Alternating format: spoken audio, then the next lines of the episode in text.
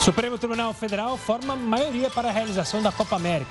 Ministros votaram para rejeitar duas ações que pedem a suspensão do torneio. CPI da Covid aprova quebra de sigilo de Pazuello e Ernesto Araújo. Auxílio emergencial será prorrogado por mais três meses. E ainda, as melhores cidades para se viver no mundo.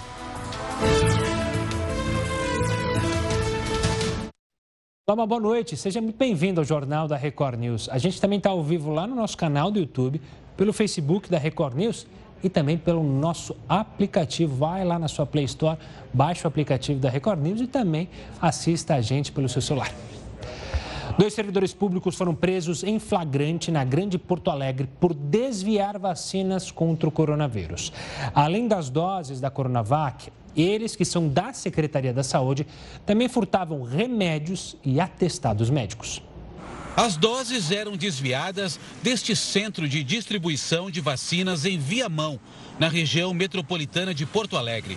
O esquema era organizado por dois servidores da Secretaria de Saúde da cidade. O homem exercia a função de motorista da SAMU, que favorecia o transporte de, dos itens que eram desviados, e a esposa, a mulher, era técnica de enfermagem e trabalhava na central de vacinas, tendo amplo acesso a, a todos os imunizantes e, e também aos medicamentos, em parte apreendidos aqui. Em dois celulares apreendidos, a polícia encontrou trocas de mensagens com possíveis interessados em receber a vacina. Nas conversas telefônicas, o casal oferecia a dose de Coronavac por 150 reais. Como a mulher é técnica em enfermagem, ela própria poderia aplicar o imunizante. O crime foi denunciado pela prefeitura da cidade. Além de doses da vacina, uma grande quantidade de medicamentos, receituários, atestados médicos e equipamentos desviados da Secretaria de Saúde foram apreendidos na casa dos suspeitos. A polícia investiga agora quantos frascos de vacinas poderiam ter sido furtados e ainda se alguém foi beneficiado pela aplicação das doses. O casal foi preso em flagrante e será indiciado por peculato, que é o desvio de recursos praticado por funcionário público. A prefeitura entrou com um pedido de afastamento dos dois servidores. Nós estimamos que, que essas fraudes e apropriações do, do patrimônio público oriundo do SUS, do Sistema Único de Saúde, acontecia há pelo menos 14 anos. E hoje o governo decidiu que o auxílio emergencial será prorrogado por mais três meses. Inicialmente, o pagamento terminaria em agosto. Os valores serão mantidos entre 150 e 375 reais, dependendo do tamanho da família. Atualmente, 45 milhões de brasileiros recebem o benefício. Vamos agora aos números de hoje da pandemia de Covid-19 aqui no Brasil. Para isso, a gente busca o auxílio do nosso telão com detalhamento. São 17 milhões 210 mil 969 casos desde o início da pandemia. O total de mortes já chega a 482.019. Nas últimas 24 horas, foram 2.504 vítimas da Covid-19, segundo dados do Ministério da Saúde e também das secretarias de saúde. No Rio de Janeiro, a perícia feita na comunidade onde a jovem grávida Kathleen Romeu foi vítima de bala perdida não encontrou vestígios de munição. Já a Polícia Militar afirma que o local foi preservado. Quatro PMs prestaram depoimento hoje. Pai que fez de tudo para proteger a única filha da violência. Nem tudo que eu pensei em fazer para blindar minha família, blindar todos os meus, hoje em dia, as noites de sonos perdidas, que eu tinha dois trabalhos para dar um futuro melhor para minha mãe, para minha filha. Tirei minha filha do morro, trouxe minha filha para cá. Para quê? Para quê? Perdi. Kathleen de Oliveira Romeu tinha 24 anos e estava grávida de quatro meses. Ela foi baleada na última terça-feira. Policiais disseram que reagiram ao ataque de criminosos no complexo do Lins, na zona norte do Rio de Janeiro. Hoje, quatro PMs prestaram depoimento. Um deles disse que durante um patrulhamento, a equipe encontrou quatro suspeitos armados, um deles com fuzil. Os criminosos teriam fugido atirando para trás. O policial militar contou que fez ao menos cinco disparos de fuzil e um colega teria atirado mais duas vezes. O PM confirmou que a equipe levou Kathleen para o hospital dentro de uma viatura. Durante a perícia no local onde Kathleen foi morta, não foi encontrado nenhum vestígio de munição. A polícia militar diz que preservou o lugar, mas a suspeita é de que os PMs tenham limpado a cena do crime o que pode atrapalhar as investigações. No boletim de ocorrência, os policiais confirmaram que recolheram drogas, carregadores e munições. 21 armas usadas por eles foram apreendidas e vão passar por perícia. As investigações também devem esclarecer se a polícia realizava uma operação na comunidade, o que está proibido pelo Supremo Tribunal Federal. Nós entendemos que as pessoas têm medo, mas o que a gente menos pode ter nesse momento é medo. Então, nós não podemos aceitar violência naturalizada dessa forma. E ela ocorre somente em bairros pobres. A casa fora da comunidade era o sonho da família, que havia se mudado há um mês. Saber que descobriu quem matou minha filha, confesso, me dá um certo conforto. A justiça para mim seria outras pessoas não estarem aqui te dando a mesma entrevista. Eu queria ser a última a te dar essa entrevista. Essa é a justiça que eu quero.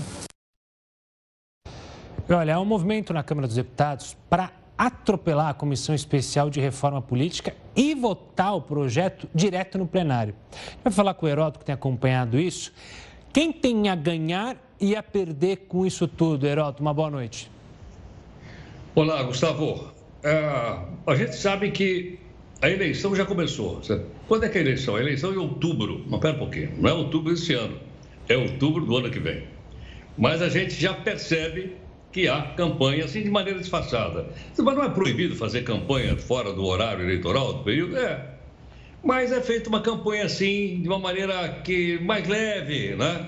Que a gente não percebe. Mas a gente percebe. Tem um ditado italiano que diz assim: Ca nessuno è fesso.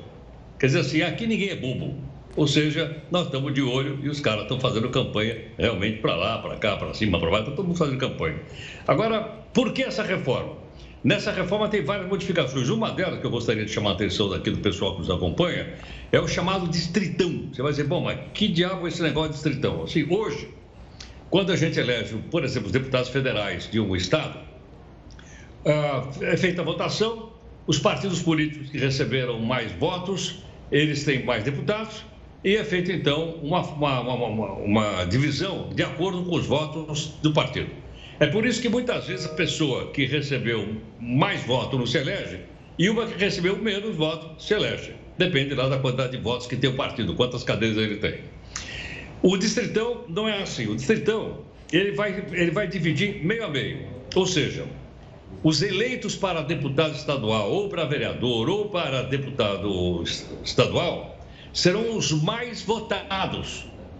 Então vai ser média a média. Metade das vagas, por exemplo, São Paulo tem 70 deputados federais. 35 seriam eleitos entre os 35 mais votados. E os outros 35 é do sistema atual. Agora, por que, que tem que manter o sistema atual também? Porque não se esqueça que somos nós que bancamos as eleições. Cada ano de eleição, nós colocamos 2 bi lá, além daquele 1 um bi que a gente coloca para manter os partidos políticos funcionando. Então, logicamente, quem tem mais deputados tem mais dinheiro, tem mais divisão em cima desses 2 bi. Agora, logicamente, tem uma briga muito grande, porque alguns partidos grandes querem, os pequenos não querem, porque eles acham que não vão eleger muita gente, ou não vai eleger ninguém. Então, essa é discussão que está ocorrendo na Câmara dos Deputados. Pode ir à votação? Pode pode ir à votação. E seria bom que fosse logo, porque se não aprovar a mudança até outubro desse ano, nada pode ser aplicado na eleição do ano que vem. Aliás, Gustavo, só para encerrar, nem a possibilidade do chamado voto impresso na urna eletrônica, que também está discutindo lá, também está bravo dentro dessa reforma política. Se não fizer até outubro, não vai valer para a eleição do ano que vem. Aí nós vamos ver o que é que vai dar. Veremos as cenas do próximo capítulo. Heraldo, a gente volta a se falar ainda hoje aqui no Jornal da Record News. Heraldo está falando de Brasília, o STF formou maioria para a realização da Copa América no Brasil. É o que a gente mostra para você no próximo bloco. Continue conosco, o Jornal da Record News volta em instantes.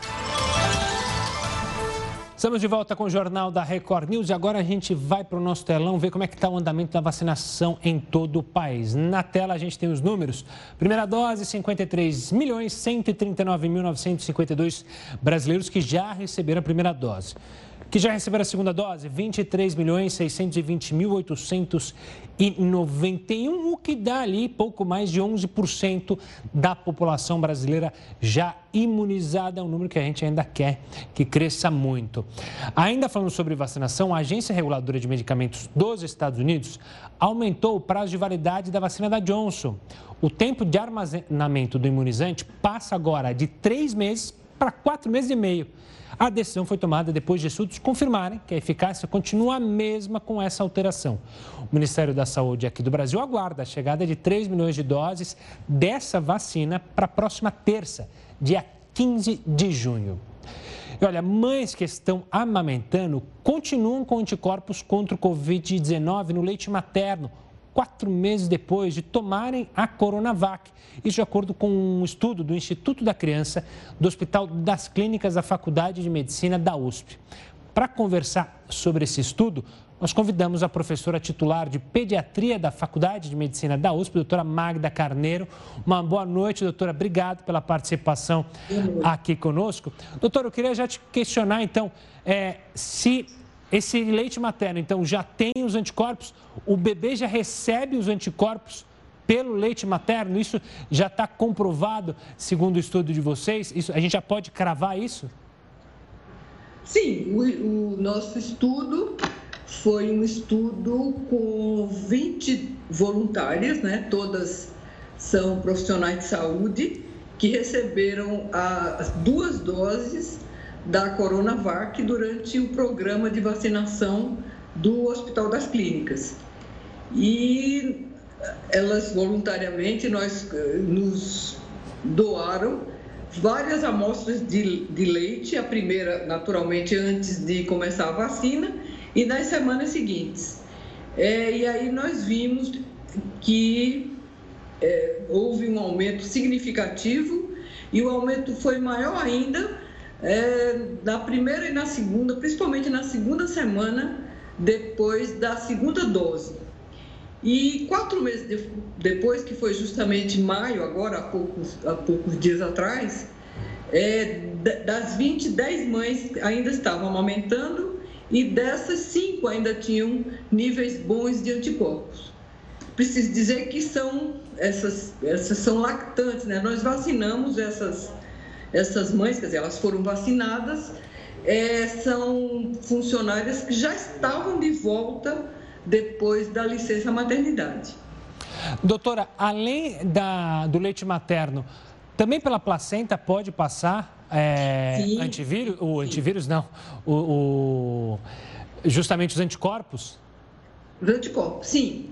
Sim, mas não, é, não foi o nosso estudo, né? Mas sim, se a mãe, se aí, se a gestante é vacinada, não é? Pode passar, é um anticorpo diferente, aí é um anticorpo chamado imunoglobulina G, IgG, esse passa pela placenta e já está presente no sangue do bebê desde o nascimento, né? E tem, antes do nascimento. então existe diferença.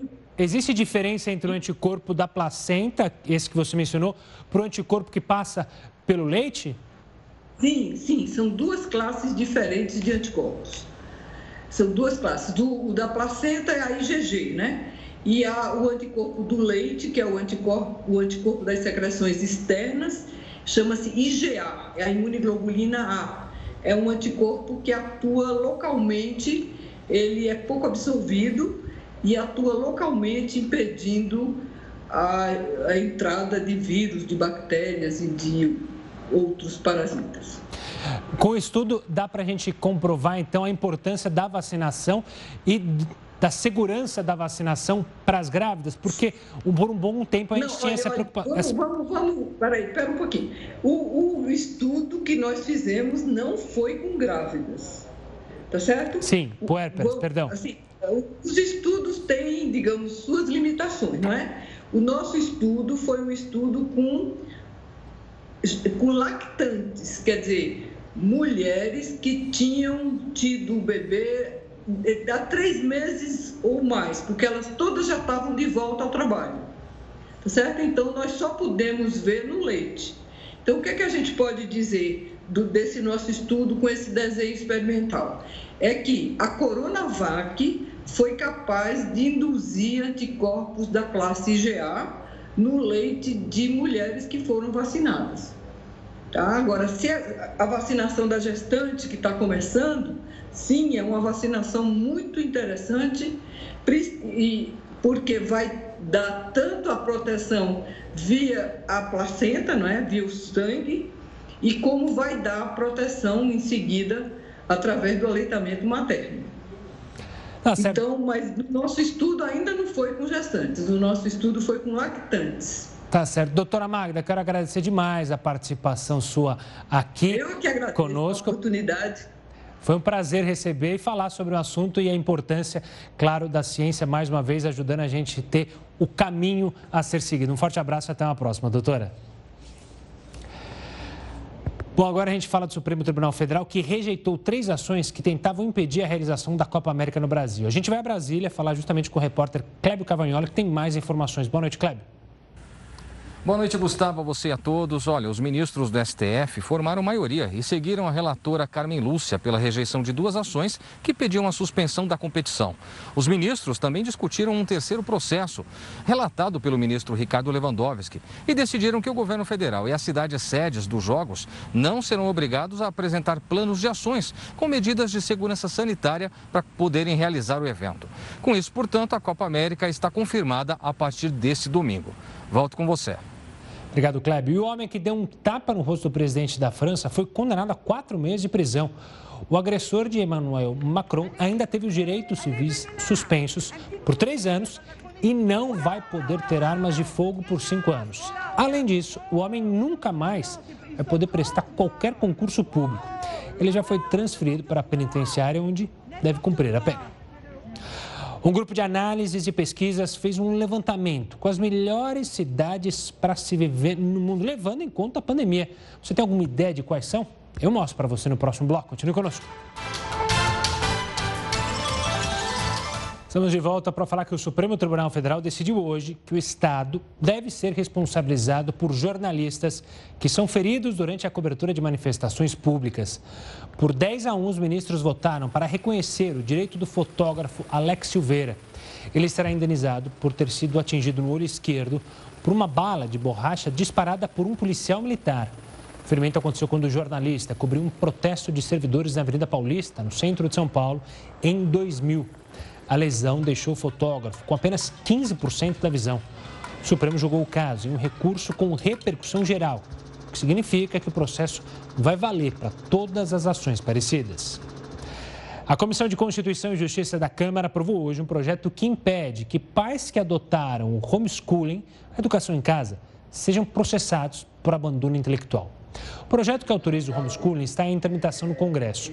Hoje, a Comissão de Constituição e Justiça aprovou, por 35 votos a favor e 24 contrários, uma alteração no Código Penal, garantindo que esses pais não sejam punidos por ensinarem os filhos em casa, ao invés de levá-los para a escola. O projeto segue agora para o plenário, enquanto a CCJ deve continuar a discussão sobre a proposta que regulamenta o homeschooling no país. Um relatório divulgado pela Organização Nacional do Trabalho e Unicef aponta que o trabalho infantil no mundo aumentou pela primeira vez em duas décadas. Para entender melhor esse assunto, eu converso hoje com Rosana Vega, chefe de proteção à criança do Unicef no Brasil. Uma boa noite, Rosana. Obrigado pela participação. Acho que o que chama mais atenção, obviamente, que eram duas décadas que a gente vinha melhorando esse índice. E agora a gente tem uma piora. Altamente ligada à pandemia, Rosana? Dá para a gente cravar isso? Uma boa noite. Boa noite, boa noite, Gustavo. Muito obrigada pelo convite. Sim, como você bem falou, desde Nações Unidas, tanto a Organização do Trabalho como a Unicef, ficamos muito preocupados com, esta, o eh, com, estas, com este estudo, porque ha mostrado que também eh, o número total global, a nível global, das crianças que estão, estão trabalhando, estão dentro do trabalho infantil, são 160 milhões. Aqueles que aumentaram são 8 milhões 400 mil. Mas o mais importante também é que isso não é do Covid. Esses são os últimos anos que, nesse ganho que a gente tinha do trabalho infantil, começou a aumentar também. E há uma previsão que, pelo Covid, a gente também pode voltar a ter outros 8 milhões de crianças. Então, estaríamos falando de 16 milhões de crianças, talvez, para o ano que vem. Ou seja, o cenário é ainda mais assustador, como você mencionou. É, não está incluído é, o problema da pandemia, que fez as crianças saírem da escola, forçaram, é, que podem forçar justamente elas a trabalharem. E, doutora Rosana, a gente pode analisar quais são os cenários mais preocupantes, as regiões mais preocupantes do globo terrestre? Temos diferentes também, temos diferentes muito também em África, temos em Ásia, temos também que considerar que dentro do trabalho infantil está também as piores formas do trabalho infantil, que são aquelas também que têm que ver com uma situação que vai causar algum dano à criança, seja física, seja intelectual, seja moral, seja emocional. Por exemplo, um trabalho de uma criança de 5, 6, 7 anos trabalhando na construção. Isso é perigoso porque essa criança pode morrer. Então, tem esse, esse tipo também de trabalho que também incrementou. Mas a América Latina não fica fora e Brasil também não fica fora. O incremento continua e também muito dentro da parte agrícola, mas também dentro da zona e dos eh, centros urbanos. Eu ia questionar justamente sobre os setores que mais preocupam. Você citou aí dois, justamente agricultura e também da construção. Foram nesses setores que houve o maior aumento da participação de crianças no trabalho?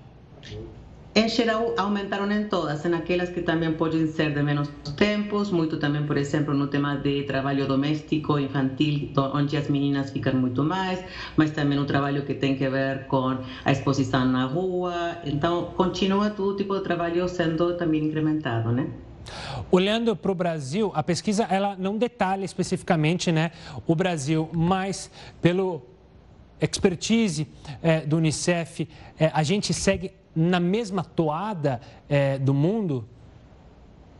Sim, nós temos essa, essa, essas tendências também. Seria muito interessante também que eh, no país eh, se pode fazer esse tipo também de nova pesquisa para poder eh, identificar a situação. Mas é importante também falar que já para eh, no ano 2019, que foi a última possibilidade de dados que a gente tem da pesquisa nacional por eh, amostra de domicílios contínua, o Brasil tinha 1 milhão 750, 1 milhão, quase 1 milhão 750 mil crianças também trabalhando. Então, o número continua sendo alto em Brasil. O Brasil estava avançando também muito nisso, mas um número preocupante. E vários também deles, quase 700 mil, estavam dentro das piores formas de trabalho infantil que estava falando antes. E essa forma de trabalho infantil, a gente consegue é, imaginar que elas estão começando cada vez mais cedo a trabalhar, justamente são forçadas a trabalhar cada vez mais cedo. É possível é, vislumbrar isso, entender isso? Tem, tem, tem, tem um assunto da idade, tem também ainda eh, muita, eh, muita justificação ao redor também do trabalho infantil. Entendemos também que há muitas necessidades por parte também eh, das famílias, que é preciso também ter outro tipo de ajuda econômica, mas não todas as famílias que têm necessidade econômica conseguem também que seus filhos estejam trabalhando.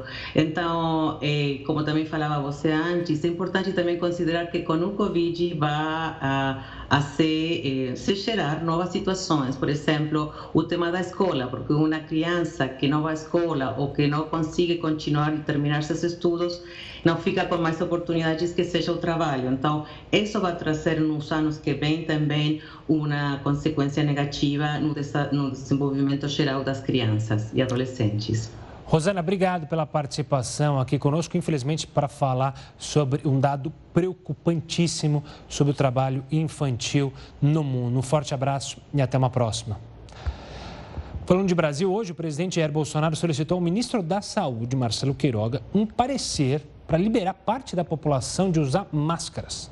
Pela situação da pandemia no Brasil, a maioria dos especialistas recomenda o uso do acessório, inclusive para quem já teve a Covid ou já está vacinado. Acabei de conversar com um tal de Queiroga, não sei se vocês sabem quem é, né? nosso ministro da Saúde. E ele vai ultimar um, um parecer visando a desobrigar o uso de máscara por parte daqueles que estejam vacinados ou que já foram contaminados. Para tirar essa. Esse símbolo que obviamente tem a sua utilidade para quem está infectado. Se bem que para nós, o nosso protocolo, para quem está infectado, ele, esse sim fica em casa. Não aquele fica em casa todo mundo. A quarentena é para quem está infectado. Não é para todo mundo, porque isso destrói. Isso destrói empregos. O ministro da Saúde, Marcelo Queiroga, confirmou que vai realizar o estudo sobre as máscaras.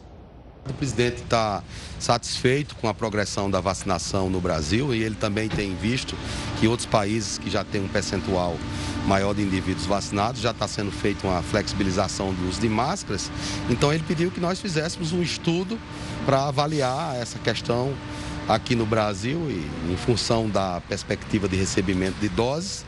Naturalmente, é, vamos fazer essas análises é, em relação a essa demanda do presidente da República.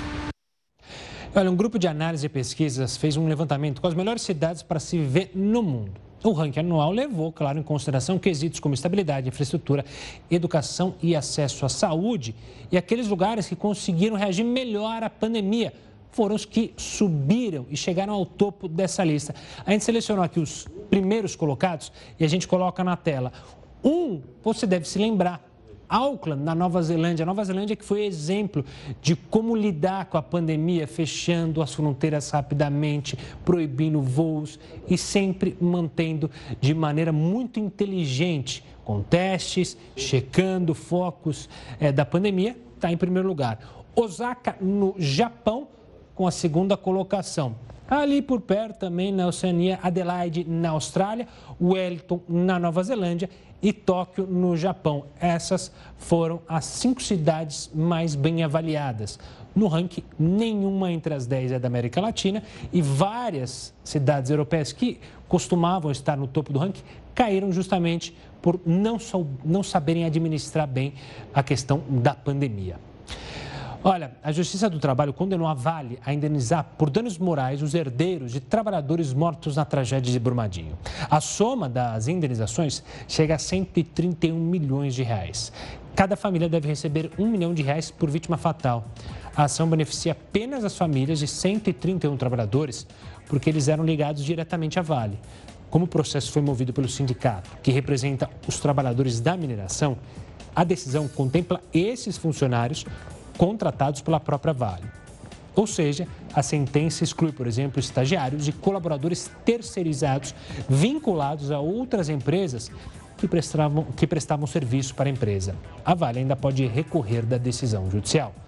Em nota, a empresa informou que vai analisar a decisão do Tribunal Regional do Trabalho de Betim e que há dois anos fecha acordos com as famílias dos trabalhadores. E apesar da promessa do ministro da Economia Paulo Guedes de arrecadar mais de um trilhão de reais com imóveis da União, um levantamento do próprio governo indica que apenas 89 bilhões de reais desses ativos podem ser vendidos. O Heraldo vai explicar para a gente por que, que o governo não vende, então, os imóveis para fazer eh, mais caixa, né? Ajudar no caixa da União. Olha, Gustavo, eh, a venda realmente ajudaria o caixa seria 89 bilhões. Mas o ministro Paulo Guedes falou, não, seria um trilhão. Um trilhão é uma quantidade de dinheiro fantástica. Acho que só você tem uma conta bancária maior do que essa daí. Quem certo? dera. Você tem uma ideia. É, o governo gastou na pandemia 780 bilhões. Ele gastou no ano passado com aposentadoria e pensões 647 bilhões. Somando os dois, dá um trilhão e cacetado. Nem se vendesse tudo, não dá para pagar duas contas só que o governo tem. Só para você ter uma ideia. O que gastou com a pandemia e o que gastou com aposentadorias e pensões. Aí o governo somou 89 bilhões de imóveis para serem vendidos. Agora, por que, que não pode vender o resto? Tem coisas que não dá para vender. Tem coisas que simplesmente dá. Recentemente, aliás, hoje, hoje, o CAD, que é o Conselho lá de Administração Econômica, ele autorizou a Petrobras a vender a refinaria da Bahia, Landulfo Alves. Já tinha passado por tudo, foi parar no CAD e agora o CAD autorizou. Então há uma dificuldade muito grande do governo vender casa, apartamento, terra, um monte de coisa que ele tem. Agora, tem outras coisas que o governo não pode vender. Por exemplo, não pode vender hospital, escola, é, prédio, ministério, tribunal, isso não pode vender. Né? É dele, mas ele não pode vender. Agora, tem coisas que ele, que ele tem também que ele não pode vender, mas ele pode dar concessão. Ou seja, ele dá a concessão e sai fora. E essa concessão geralmente é por 20 anos, como essa que a gente está mostrando aí, 20 anos, 30 anos e tal. Bom, então se você estiver interessado para pegar uma concessão, já foram feitas concessões de 22 aeroportos, 11 ferrovias, 19 rodovias, estão mostrando aí 23 portos. Tudo isso, então, saiu da área do governo e passou para a área da iniciativa privada. Mas ainda sobrou alguma coisa lá. Por exemplo, tem quatro parques nacionais que também podem ser geridos por concessão. Então, se alguém estiver interessado, o governo faz a licitação e aí, então, uma iniciativa privada assume para 30 anos, 35 anos por aí afora. Agora, por quê? Porque, logicamente, depois de 30 ou 35 anos, terminada a concessão, volta para o governo, volta para o Estado, volta para o governo federal, que é o caso aqui.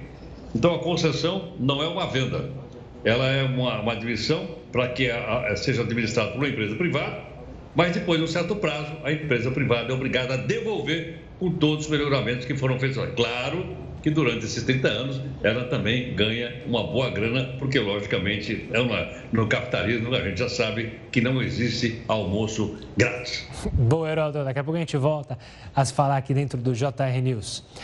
Vamos falar do Dia dos Namorados agora? É uma data festiva não só para os casais, mas também para o comércio. E a previsão é de um aumento nas vendas em comparação com o ano passado. O Dia dos Namorados está chegando. E de olho na data, a Aline já aumentou a produção de cestas de presentes. Eu me descobri num, num novo negócio, com a pandemia. Vendi mais de 5 mil cestas já durante um ano. A Aline começou a trabalhar por conta própria e vem faturando três vezes mais que no emprego antigo. Então eu tive um crescimento, onde eu tive até que me mudar de casa, porque minha casa era uma casa menor, tive que me mudar para uma casa maior para poder atender a todo mundo, né? Assim como ela, milhares de pessoas também optaram por empreender nesse período. Só nos últimos 12 meses nós tivemos um aumento de 50% quase de novas empresas entrantes no mercado. O Dia dos Namorados é importante não só para os casais, mas também para os comerciantes. E mesmo em meio à pandemia, eles estão otimistas com as vendas.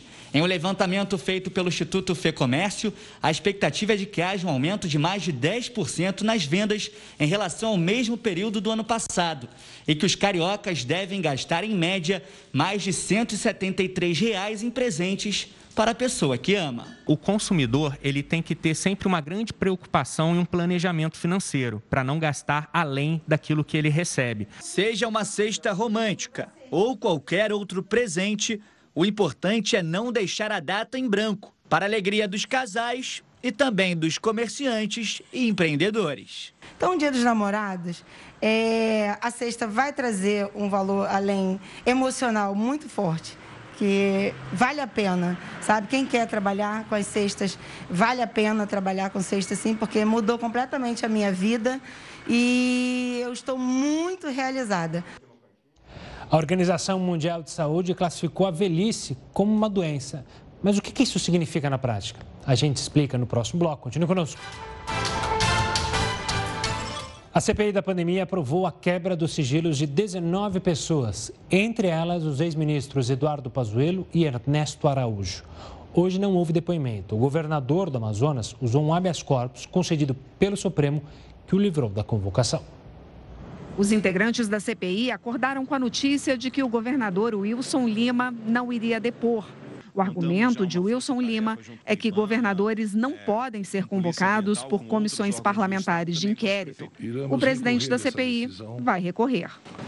Respeitamos a decisão da, da ministra Rosa Weber, como temos respeitado todas as outras decisões que aqui foram impetradas contra essa comissão parlamentar de inquérito. Mas acredito que o governador do estado do Amazonas pede uma oportunidade ímpar de esclarecer ao Brasil, mas principalmente ao povo amazonense, o que de fato aconteceu no estado do Amazonas.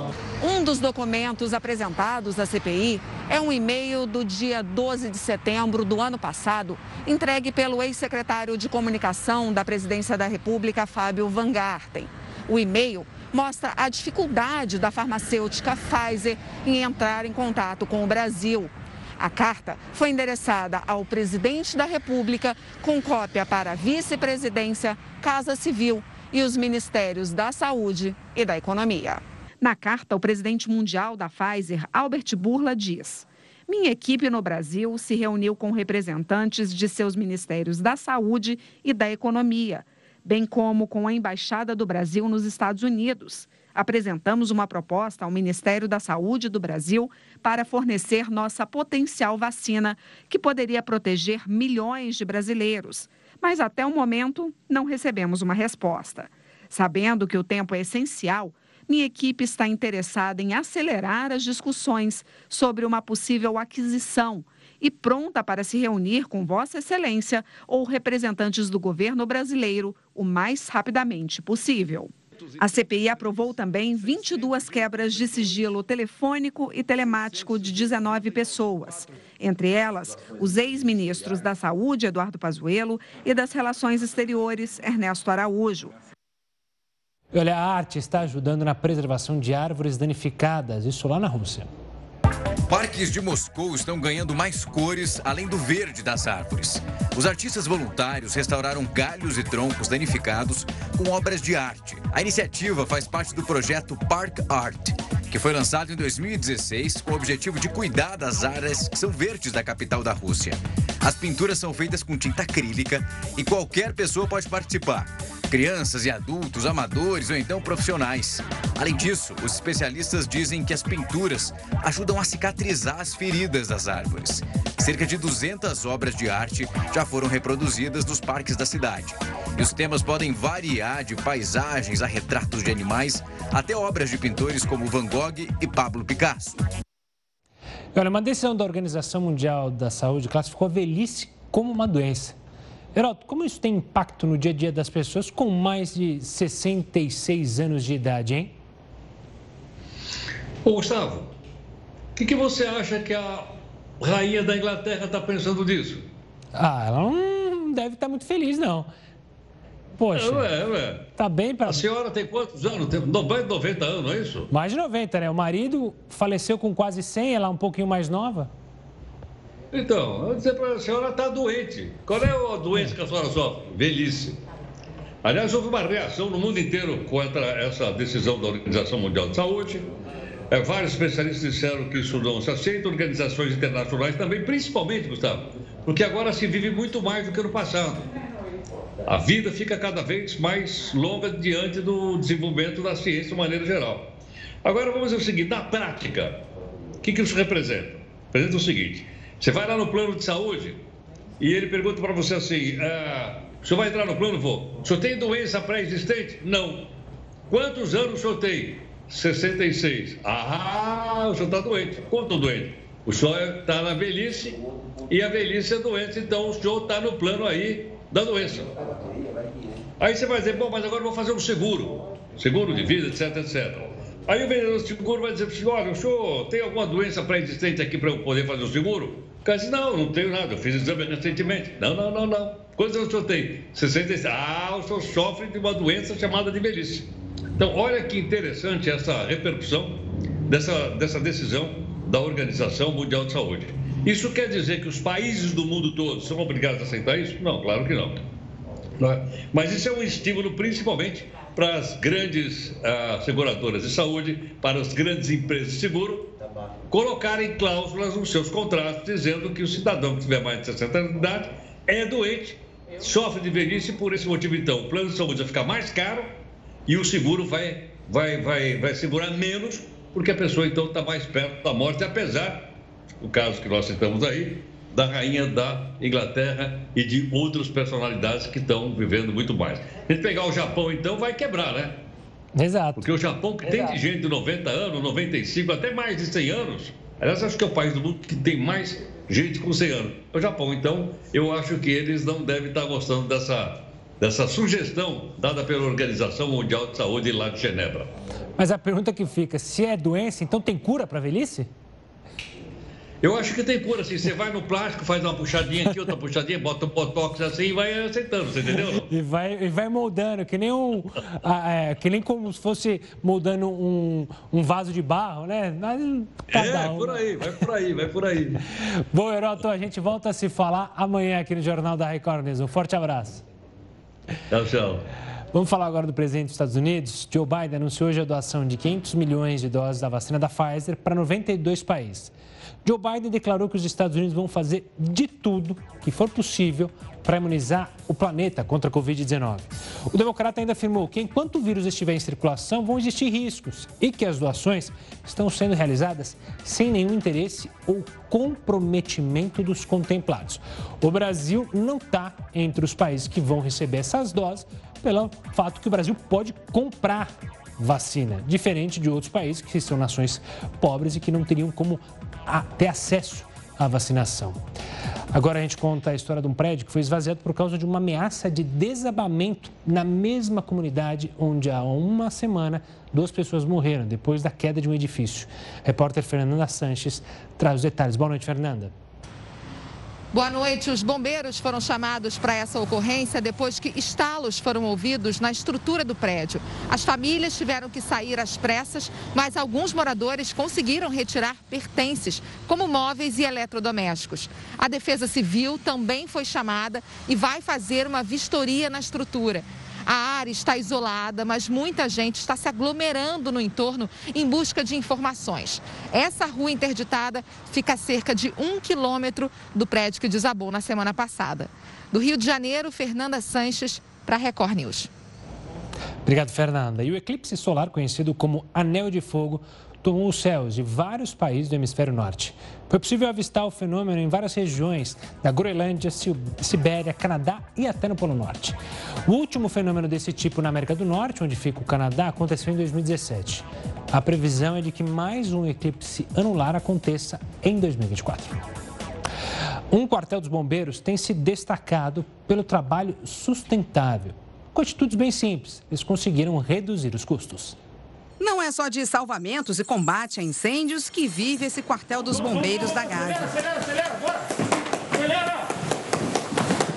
Com uma vizinha como essa, a Mata Atlântica, eles enxergaram a possibilidade de colocar em prática atitudes ecologicamente corretas. Temos cinco bombonas, cada uma com 1.050 litros cada. Temos um outro reservatório com 15 mil litros de água.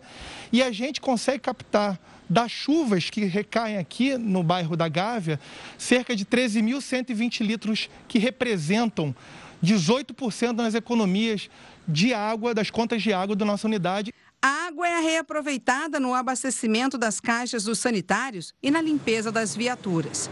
E do lixo, fazem o luxo com a compostagem. A gente faz a compostagem através também do reaproveitamento de lixo orgânico não utilizado.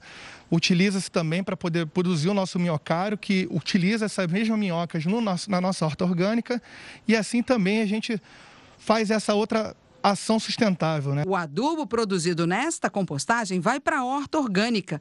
Pimenta, manjericão, couve, tudo direto para a mesa com receitas dignas de chefe de cozinha. Gente faz a nossa geleia de pimenta, né? faz uma sobremesa aqui com dadinho de tapioca e geleia de pimenta. É, usamos a, o, o manjericão para fazer o molho pesto, né? para botar na salada né? e outros, outros pratos. E salsinha, né? Como tempero normal aí da, da comida. A proximidade com a natureza também deu uma outra ideia. Para cuidar ainda mais da saúde dos bombeiros daqui, eles pensaram na produção do mel especial. É tudo feito aqui, com muita atenção e dedicação. E calma, essas abelhas aqui não tem ferrão, não. E a gente faz essa produção aqui, né, é, bem caseira, para para fornecer para os bombeiros no, no, café da manhã, né? A gente fornece aqui um, um, mel com, com banana e aveia, né? No café da manhã a gente dá essa reforçada. Que delícia. Bom, Jornal da Record News fica por aqui. Tenha uma ótima noite, a gente se vê amanhã, mas você siga bem informado com News às 10 e a Manuela Caiado. Tchau, tchau.